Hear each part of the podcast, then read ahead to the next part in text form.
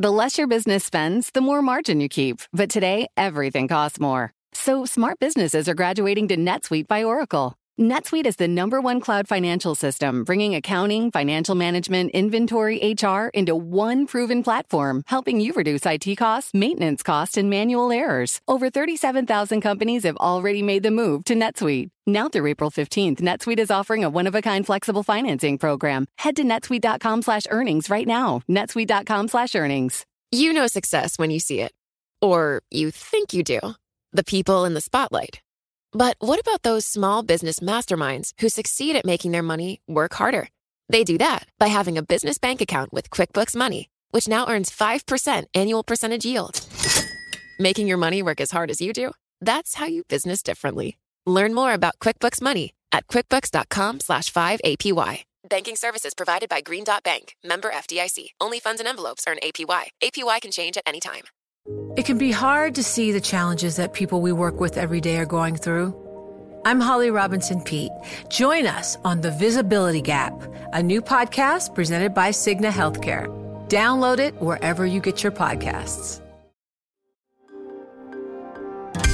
Le entregamos todo lo que necesita saber para comenzar el día. Esto es Bloomberg Daybreak para los que escuchan en América Latina y el resto del mundo.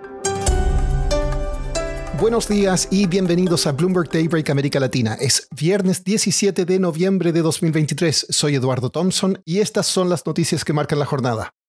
Los futuros en Wall Street y las acciones europeas suben, alentadas por las señales de que se acercan los esperados recortes de tasas de interés tras débiles datos de empleo y menor inflación en Estados Unidos. Los derivados de tasas de hecho descuentan que el Banco Central Europeo recortará las tasas en un punto porcentual el próximo año. El crudo, por su parte, cae y entró oficialmente en una tendencia bearish o bajista. En cuanto a la guerra entre Israel y Hamas, Siria dijo que interceptó misiles israelíes disparados contra objetivos en Damasco. Benjamín Netanyahu defendió la invasión del hospital Al-Shifa en Gaza y dijo que tropas descubrieron un centro de comando de Hamas debajo de las instalaciones. En noticias corporativas, IBM suspendió la publicidad en la plataforma social X tras un informe que reveló que anuncios de empresas como Apple y Oracle aparecían junto con publicaciones pro-nazi. La empresa china de comercio electrónico Alibaba dio marcha atrás en sus planes de escindir y listar en bolsa su negocio de nube debido a la tensión entre Estados Unidos y China. Pasando a América Latina, el subsecretario de Estado de Estados Unidos para Asuntos del Hemisferio Occidental, Brian Nichols, dijo que su país podría revocar todas las licencias otorgadas a Venezuela si Nicolás Maduro no presenta un camino hacia elecciones más justas para fines de noviembre.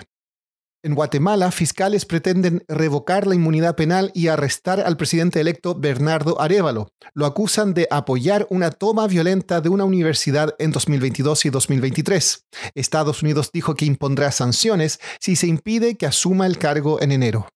En México, la secretaria de Economía, Raquel Buenrostro, dijo en una entrevista con el financiero Bloomberg TV que Tesla aún no ha registrado sus planes para la construcción de una fábrica cerca de Monterrey.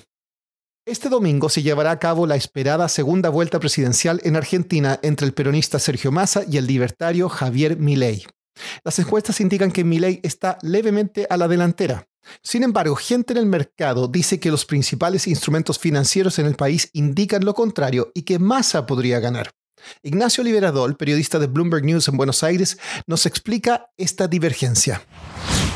Hay una disparidad que prácticamente no se vio en las últimas décadas en Argentina. En general siempre vimos al mercado montándose sobre las encuestas para apostar por los escenarios electorales, pero lo que vimos también en los últimos años es que el mercado sufrió muchas pérdidas justamente por los pronósticos fallidos de las encuestas y hoy muchas de ellas perdieron credibilidad. Entonces el mercado está guiándose ahora más por un feeling o alguna sensación de, cómo se fue perfilando masa de cara a las elecciones, digamos, después de las, de las elecciones definitivas del 22 de octubre.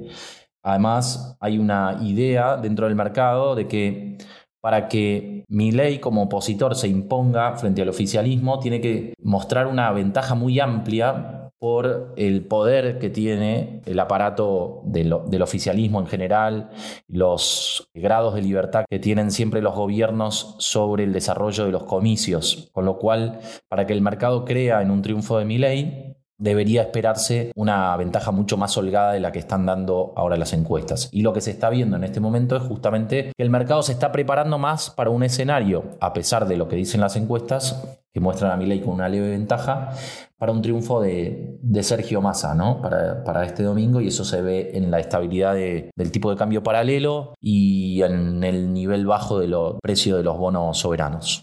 Ignacio, explícame un poco más en detalle. ¿Cuál es esta apuesta financiera que muestra a Massa por delante?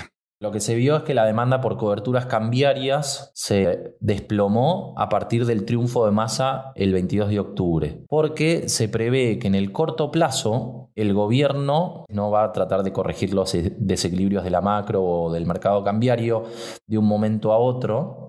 Probablemente se prolongue, digamos, esta situación de, de cepo cambiario, de restricciones, con lo cual, siempre que aumentan las chances electorales de Sergio Massa, del oficialismo, hay mayor estabilidad sobre el tipo de cambio, tanto en el mercado oficial como en el mercado paralelo, en lo que se llama dólar blue o contado con liquidación. Ahora, en cuanto a expectativas de más largo plazo que tienen que ver más con las acciones y con los bonos, en general lo que se ve es que hay una mayor apuesta sobre estos activos cuando aumentan las chances de mi ley, porque se cree que un gobierno que intente corregir estos desequilibrios, ir normalizando la economía, va a aumentar su capacidad de pago de la deuda soberana o va a mejorar el clima de negocios para las compañías privadas en el largo plazo.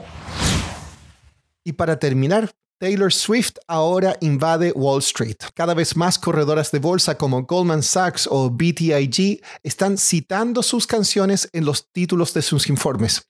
Es tal la influencia del artista que incluso la Fed de Filadelfia dijo que sus conciertos impulsaron la economía de la ciudad.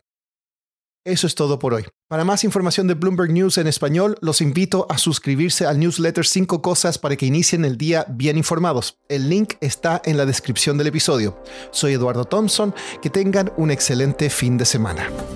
Para conocer todas las noticias que necesita para comenzar el día, revise Daybreak en la app Bloomberg Professional, donde puede personalizar las noticias que desee recibir. También puede suscribirse a la versión solo audio en Spotify, Apple Podcasts o la plataforma de su preferencia. Eso es todo por hoy. Escuche de lunes a viernes Bloomberg Daybreak.